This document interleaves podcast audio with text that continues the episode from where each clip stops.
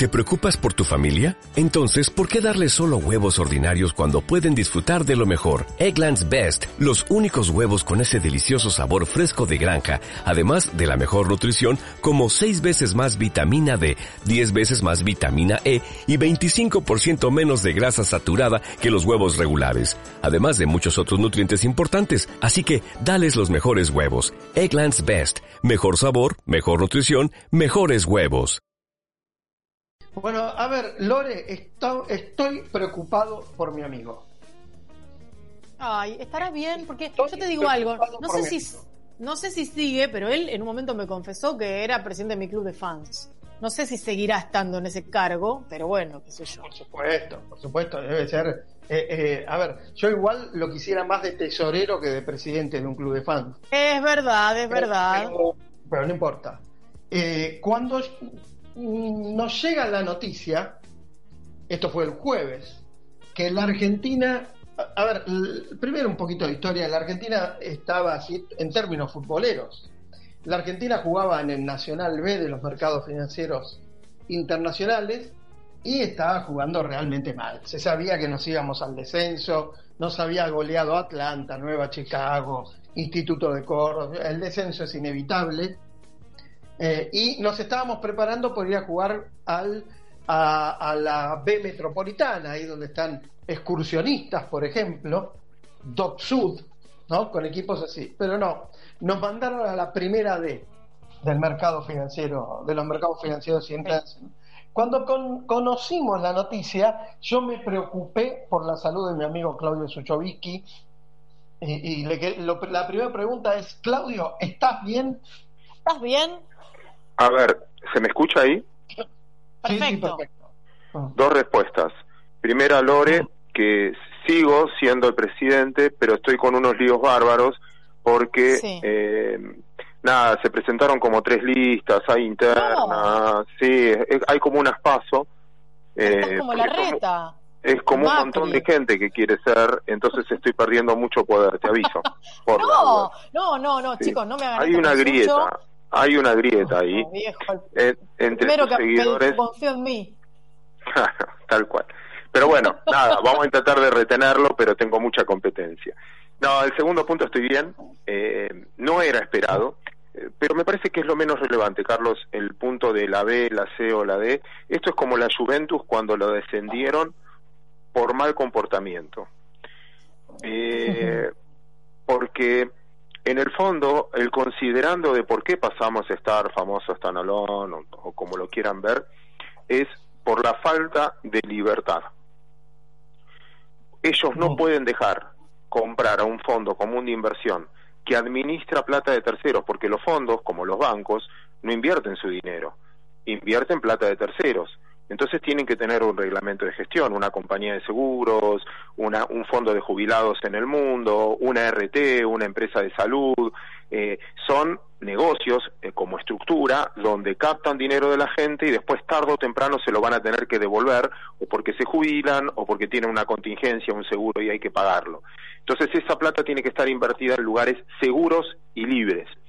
Que si yo compro, mañana, no importa el precio, porque eso es parte del riesgo, sino que si vendo, puedo girar la plata al lugar de origen. Yo no puedo dejar comprar a un fondo que compra activos argentinos, esto es para acciones privadas, no es para bonos, y los vendo mañana y no puedo girar los dólares, que es lo que estaba pasando hoy. Entonces muchos decían, no, sí, yo, incluso llegué a justificar, bueno, pero pará, si no es una cuestión de precio, podés hacer contado con liquidación, lo podés comprar en el famoso dólar bolsa. Y una empresa te dice, mira, yo cotizo en bolsa, yo no puedo poner un precio que no es el que sale en todos lados porque mañana voy preso. O sea, alguien pide el resumen, ¿cuánto vale el dólar en Argentina? Y le dicen 100, 95, y yo lo estoy comprando a 160. Me van a preguntar por qué. Y tener que explicar, ¿sabes qué? Para explicar mejor prefiero no tener, porque si van a sospechar de mí. Entonces, no es un problema del presente, porque en el fondo no había inversión extranjera en Argentina. Y última, perdón, ya me callo. Hay, hay, un, hay un paralelismo que uso siempre yo, que es el de Rusia. Rusia cada tanto dice que va a vender los bonos de la reserva que tiene, los bonos de la reserva que no van a no borrar más en dólares y que va a vender los dólares que tiene en la reserva. Entonces el mundo se sacude, uy, Rusia va a vender y, después te aclaran, no, es que no tiene dólares. Hace mucho que no tiene dólares. Es como que vos, Carlitos, digas, ¿sabes qué? Me enojé con Estados Unidos, voy a vender lo que tengo en dólares. Y alguien pregunta, ¿y cuántos dólares tiene Carlitos? 300. Y bueno, la verdad es que no vas a mover el mercado. Esto es lo mismo, no había muchas inversiones. lo, primero, lo, primero, ojalá tenga esos 300 dólares. Lo segundo, eh, quiero que profundicemos algo que vos dijiste recién, y era algo que me mencionaban el fin de semana. Me dice, ojo que ya no queda nadie acá. O sea que esto es más que nada para los que están afuera por si quieren venir en algún momento. Pero ya todos los que... Porque yo preguntaba por qué no fue la del viernes pasado, una debacle mayor, una caída mayor, más importante, al conocerse la noticia y que la noticia era peor a la esperada. Me dijeron, es que ya no queda nadie, son muy pocos los que quedan y los que quedan es gente que tiene eh, un poco más de, eh, em, o que está más expuesta al riesgo. ¿Es así? Tal cual, no son son más hedge fund que, que o sea, ah. vos lo que hiciste es ah. cambiar la calidad del que puede comprar. Entonces, un Templeton, un Pinco, un fondo triple A regulado y transparente no puede comprar. Y vas a volver a ver, a ver eh, en el avión cuando los dejen viajar, si, for, si tienes suerte y es uno de los 600 que entra por día, vas a ver un Paul Singer, vas a ver, otra vez volvemos a hablar con los que vienen a buscar Carronia. Sí, claro. Eh, déjame preguntar sobre eso. Déjame sobre eso preguntarte y después lo dejo a Carlitos porque obviamente es el que sabe sobre esta historia, pero digo, vos contás esto y yo insisto en una pregunta que vengo haciendo hace mucho tiempo y alguna vez la charlamos, en esta sensación de déjà vu constante que uno tiene. Eh, pero me interesa preguntarte, en esa sensación de déjà vu que a mucha gente le debe pasar, eh, ¿dónde queda parado el ciudadano común en todo esto? Porque en algún momento ese efecto dominó llega hasta nuestras vidas cotidianas, al supermercado, al bolsillo, al poder adquisitivo, al salario, ¿por qué te crees que el jubilado argentino es el que menos gana en la región cuando hace un par de años era el que más ganaba en la región?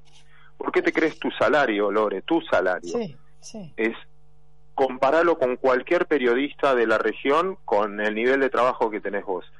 ¿Cuánto vale tu casa? No, es que se ah. caen las acciones y esto es la patria financiera, que se jodan por estar en la patria financiera. Esto hace al bolsillo de cada uno de nosotros. Por eso la calidad de vida que tenemos. Y hay algo mucho más profundo atrás. En la evaluación, digamos que no es un banco Morgan Stanley el que nos juzga, es una entidad independiente que se contrata precisamente para esto. Si bien el dueño y tiene la marca de Morgan Stanley, no es más de Morgan Stanley, es, eh, es una firma independiente como una calificadora que le pagan estos fondos porque no tienen para estudiar a todos los países que le diga, che, ese país es seguro, es transparente es eh, puedo invertir tranquilo, no tiene que ver con la calidad del país, tiene que ver con la libertad. Entonces te contesto, Lore, con una pregunta para ver qué le pasa al ciudadano común de la gente. Si yo mañana necesito importar algo porque quiero comprar algo de afuera, ¿soy libre de hacerlo? Y no. Si yo tengo que exportar y quiero fijar un precio y voy a producir algo para exportar el día de mañana, ¿soy libre de hacerlo o me lo pueden regular las exportaciones y decir, mira, tengo que cuidar la mesa de los argentinos, vos no podés eh, exportar? ¿Me lo pueden hacer? Sí, los hechos lo demuestran de los últimos tiempos, además. ¿Puedo ahorrar en la puedo ahorrar, puedo sentir lo que yo quiero sentir porque mi historia, por mis circunstancias, por lo que fuera y quiero ahorrar en la mm. moneda que yo quiero. ¿Lo puedo hacer libremente?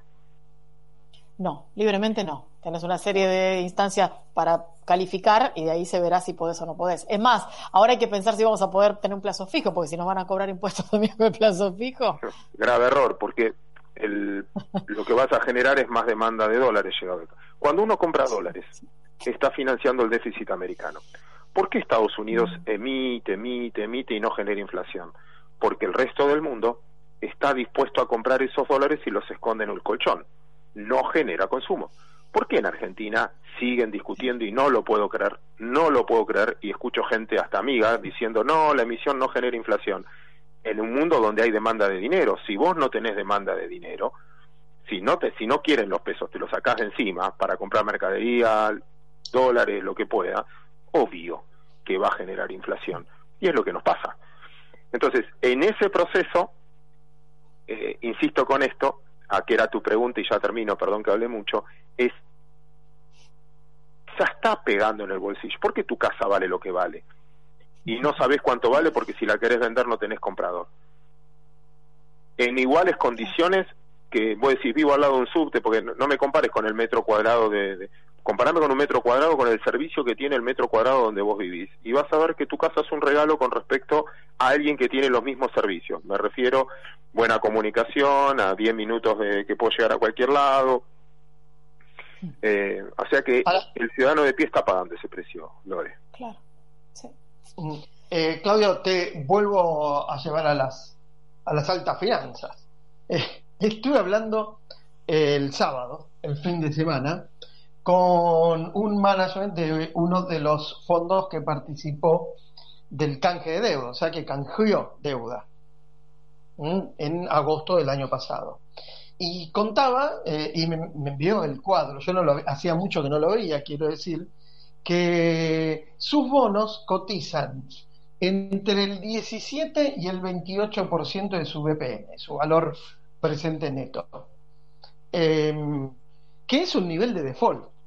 Eh, primero, ¿qué significa esto? Que a casi, un año, ya en un mes y medio, dos meses, hace un año del canje, del cierre del canje, y el valor presente neto de esa deuda es menor a la del momento del canje. ¿Qué están descontando? ¿Que Argentina ya saben que no va a pagar en el 2025 de ahí en adelante? Eh, hay, hay varias cosas. nunca el problema de la Argentina fue el stock de deuda te invito a ver el Ministerio de Economía, los datos actualizados históricos de cuánto es la deuda argentina con respecto al PBI y vas a ver que en los últimos 7, 8 años fue constante. No, no aumentó la deuda. Lo que hiciste, y ni bajó tampoco ahora, lo que hiciste fue cambiar de acreedor. Lo único que hiciste en los últimos 10 años es cambiar de acreedor. Cuando no te prestó más el sistema privado, fuiste al prestamista de última instancia, que es el fondo. Lo que dudan no es de el tamaño de la deuda argentina. Lo que dudan es si tenés negocio o no para pagarlo. Una cosa es stock, tener, no sé, ahorros, y otra cosa es tener laburo. Si vos tenés laburo, no importa la deuda porque la podés pagar porque cobras un sueldo. Es como cuando te prestan un crédito hipotecario. No quieren saber qué tenés atrás, porque no, no, no. Sino si tenés laburo y tenés flujo para pagarlo. Y el problema de Argentina es de flujo, no es de stock de deuda. Entonces, el, el camino que tiene ahí, lo que miraste, es, y esto también déjame debatir contigo, Carlos, porque ¿quién te da el boletín de la vida si las cosas las hiciste bien o mal? ¿Cuándo te lo dan? ¿Cuando recién aprobás la materia? ¿O en la vida, cuando estás al final de la vida y viviste y dijiste, la verdad que a mí me prepararon bien para vivir esta vida? ¿Quién es el que te da el boletín si hiciste las cosas bien o hiciste las cosas mal? ¿Y cuándo te dan ese boletín? A veces yo siento que los argentinos festejamos de antemano. Porque yo lo que debería decir es, si yo arreglé la deuda, no me importa la quita que hice, sino de qué me sirvió después. Porque yo le puedo sacar, vos le podés robar todo a tus amigos en un asado, pero después si no te invitan más un asado, en 10 años vemos el costo si ganaste por los pesos que le robaste a tus amigos, no perdiste mucho más plata de social, amigos, prestigio, no te invita más nadie, desconfían, tus hijos tienen que estar, eh, le hacen bullying. Entonces, Argentina cree que arregla la deuda, desde la baña para acá, creen que arreglaron la deuda y lo que hicieron es cagar al argentino. Te lo pongo en estos términos mm. coloquiales. Cagar al argentino, porque el 79-80% de la deuda siempre estuvo en manos de argentinos. Locales con plata local o con plata de afuera, porque las, las bancas privadas básicamente tienen plata de argentinos que invierten en bonos argentinos. Al jubilado que cobraba en bonos, al proveedor del Estado que cobraba en bonos. ¿Y cuál era la cuenta?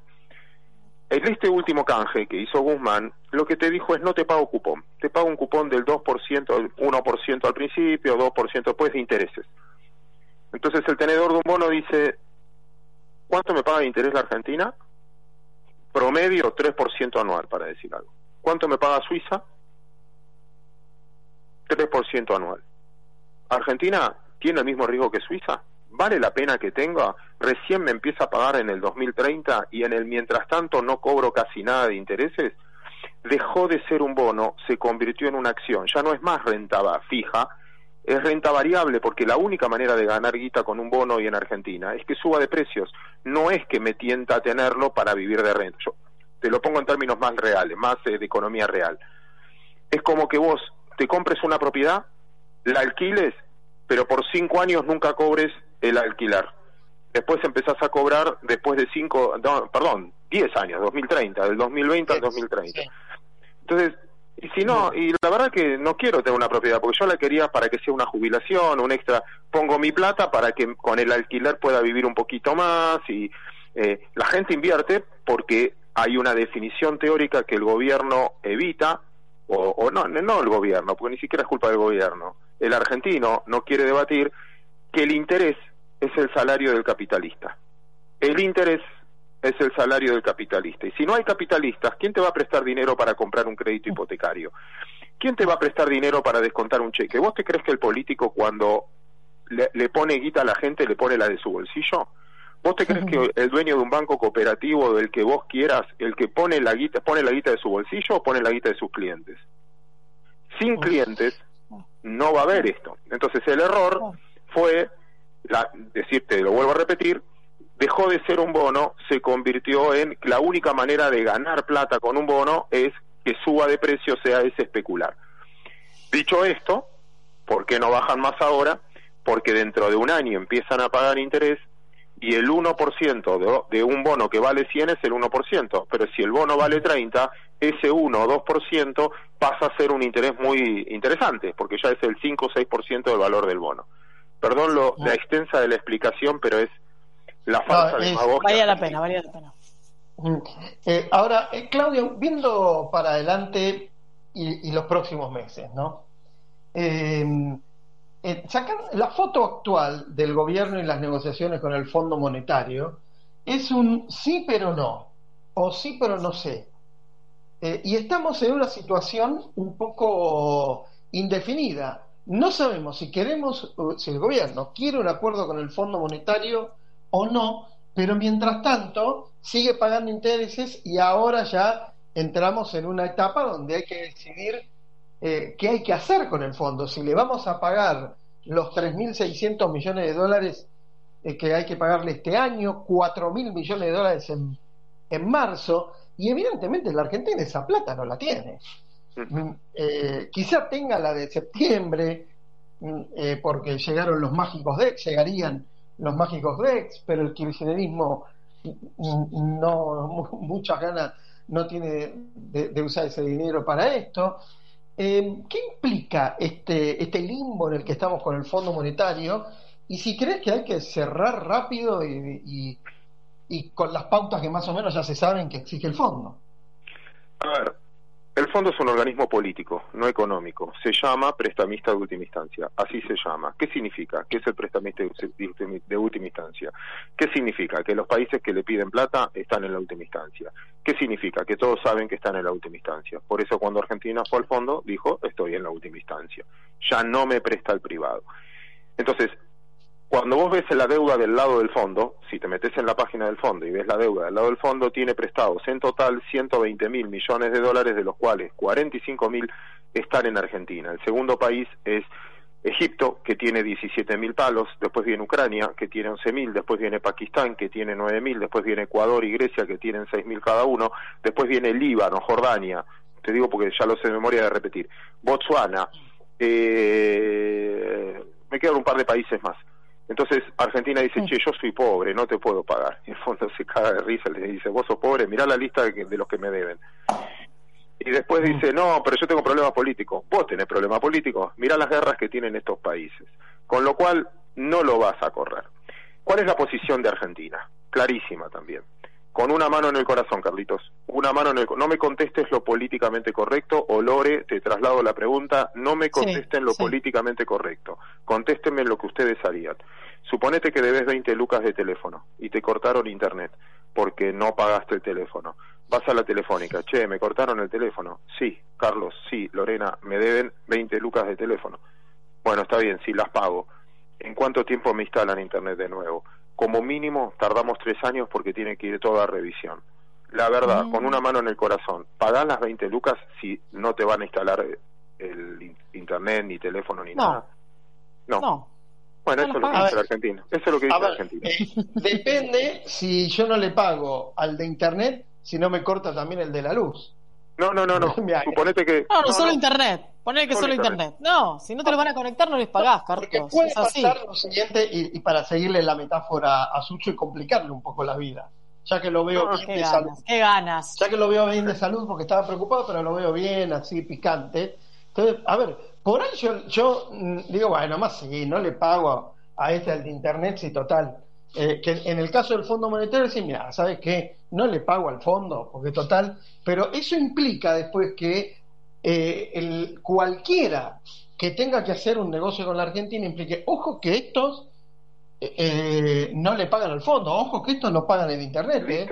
Entonces, perfecto. No, no me la complicaste, me la simplificaste entonces. ¿Por qué? ¿Qué dice el gobierno? Che, si yo te pago, ¿después me van a dar crédito? No, no te damos más crédito. Y privado tampoco, no me dan crédito. Entonces, ¿para qué te, voy a pagar si no voy a tener crédito? No, pero viste lo que dijo Carlos Urbeña, tiene razón. Vos lo que después le vas a complicar la vida a los privados, porque mañana un privado va a salir a buscar plata y como te como nos pasó ahora, nos calificaron de Stanalón y no le van a dar plata al privado. ¿Y qué me importa el privado? Dice el gobierno, que se arregle, que traiga... ¿Vos te que le importa al privado? Le cobraría los impuestos que le cobran si le importa al privado. O algo peor, trae, trae la que te llevaste. Claro, dice que si, si, no lo dejan no lo dejan exportar cuando necesitan dólares, ¿vos te crees que le importa al privado? Le importa la próxima elección a todos, evidentemente.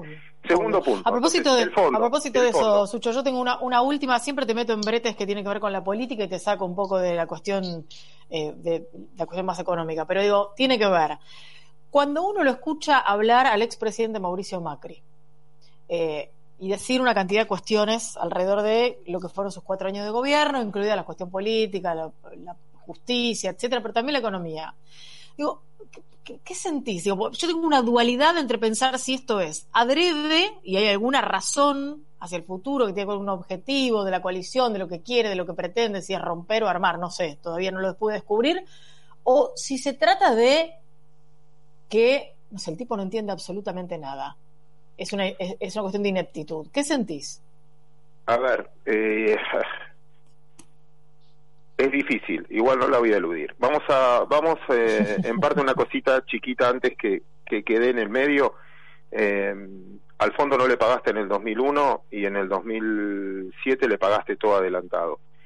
Eh, el fondo no va, voy a robarle un ejemplo a Juan Carlos de Pablo. ¿Cómo termina? Vos le decías, Carlos, el mejor ejemplo se lo escuché a Juan Carlos de Pablo. Lo que está haciendo Argentina es algo bastante lógico, que es pago el mínimo de la tarjeta.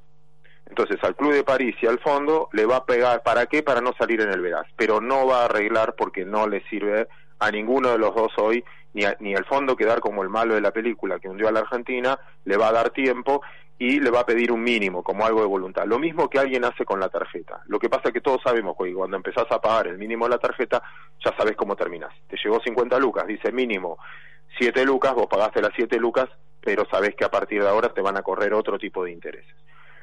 Con lo de Macri, yo no le asigno a la política tanto, no le asigno al, a un candidato o lo que fuera tanta importancia como le asignás vos. Si la culpa fuese de una sola persona, si la culpa fuese una sola persona, toda la culpa de Argentina fue de Caballo, de Menem, de Alfonsín, no, lo que pasa que fue Martínez de Oz, no, fue el Rodrigazo, Celestino Rodrigo, ¿y cuántos días estuvo Celestino Rodrigo en el poder? 17 días. Yo de esa no me escapo, porque si la, eso es lo, hacerla fácil es que como todo lo que nos pasó en Argentina fue solo culpa de una persona, y el resto de la gente que o nosotros no votamos, no pensamos o no o no actuamos de la misma manera. Segundo, Churchill tenía una frase espectacular. Vos podés ganar una elección con el 50% de los votos, pero es imposible gobernar con el 50% en contra. No es mía, es de Churchill. Y lo voy a respetar. Entonces, en una sociedad fragmentada, si vos querés hacer una reforma y no te la pasan, toma el partido político que vos quieras. Me parece, eh, en algún punto es, bueno, no está más este tipo y ya está, se solucionan nuestros problemas. No, esto fue... Eh, el peronismo no, esto fue Menem, se va él y ya estamos, es distinto. O al revés, me parece que es... Eh, por eso estamos como estamos, ¿no? Porque no nos interpelamos como sociedad en ese aspecto. Si vos preferís, y la sociedad prefiere, lo que decía Borges, Borges siempre dice, yo soy sé las frases nada más, no es que leo tanto, porque a veces parece que soy culto y no, nada que ver, es que me compré un libro de frases y repito las frases nada más. Y hay una frase de, de, Borges que dice que el argentino prefiere quedar como corrupto y no como ingenuo. Eh, en los ciudadanos, ¿viste? Cuando decís, no, bueno, qué sé yo. Bueno, también es, depende de lo que vos digas. Yo no, no, sé si te contesté o no, pero en la pregunta no le asigno tampoco tanto eh, que la culpa fue toda de él. Está bien, está bien. Eh, por, ahí, perdón, me, atrevo con esto antes de despedirlo. Por ahí tal vez a, a, muchos de la coalición les conviene, ¿no? Esa figura de, y bueno, ¿qué querés? ¿Viste? Eh, fue por culpa de él, no fuimos nosotros, ¿no? A ver, si vos decís que, fue, Argentina, no, por eso está muy bien y ese, por eso estamos eh, y está muy bueno tener. Lo que está bueno es respetarse, ¿no? Las las opiniones distintas. Mm. Pero me parece que también es, vengo repitiendo mucho una frase que el otro día me, enseñaron bien, que es de García Márquez, que es, la historia no es lo que pasó, Lore, la historia es lo que vos crees que pasó. Tal, cual. Mm. Entonces cada uno tiene su relato desde el lado que lo quiera ver. Tal cual. Desde el lado que lo quiera ver. Yo en, el, en este ejemplo soy más contemplativo, entendiendo la política de esos cuatro años en materia económica mucha gente no y piensa que lo que vivimos antes fue una panacea. Y yo creo que lo que vivimos antes y vivimos ahora no fue ninguna panacea y ni dejaron algo tan bien armado. Pero depende de la construcción que tenga cada uno. Eh, Sucho, para, para terminar, nos supongamos que se da el milagro y te llama el presidente, el actual. Y te dice, mira, eh, a ver, eh, ¿por dónde empiezo? Yo primero no sirvo, no sé, porque no es económico el problema argentino, es de voluntad política, de sincerar y decir Argentina está quebrada.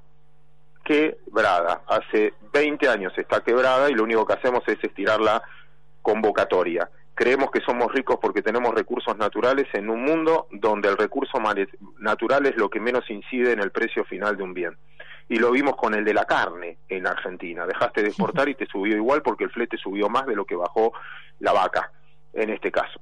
Entonces, en ese proceso deberías entender que tiene que tener un poder político enorme para poder vivir como una sociedad que está, un país que está quebrado. No fue culpa nuestra, no la gastamos nosotros, nada, lo que ustedes quieran, pues después ponemos las excusas. Pero Argentina no está en condición de vivir o de repartir en este caso. Yo no estoy a la altura de las circunstancias, no sé, y acá hay que, eh, en todo caso, eh, es un equipo. Y yo ya no hablaría ni con vos, Carlos, perdón que te meta en esto, ni hablaría con un economista ni nada de eso. Yo creo que vos tenés que sentar a la mesa al sector productivo, al que produce con su guita en serio, no a los que hablamos de teoría y creemos que el mundo es de una manera. Lore también te incluyo. Acá, acá necesitas la gente que se juegue, juega la piel, el que tiene la guita y pone su guita, porque el político habla con guita de terceros. Y nosotros, yo también, yo no pago el error que yo cometo. Yo cometí errores, yo vi muy mal la, la parte económica 2017, 2018, yo soy de los que se equivocó, de los que confundí esperanza con expectativa, de los que creía que la cosa era más nada, listo. Entonces, ¿quién pagó mi error? El que me siguió. Yo no lo pagué tanto porque yo no involucro mi dinero. Entonces, ¿sabes qué? Gente como yo, correla de la escena para no criticar a terceros. ¿Y a quién tenés que sumar? A los tipos que se levantan a la mañana, toman 50 personas, 40 personas, juegan la suya. Ese tipo sabe lo que está pasando en el país y la reforma laboral que se necesita, la reforma previsional impositiva que se necesita. Esto no es de facultad, esto es de calle. Bueno, pero a ver, eh, Sucho, eh, un poco eran las expectativas de este gobierno al comienzo.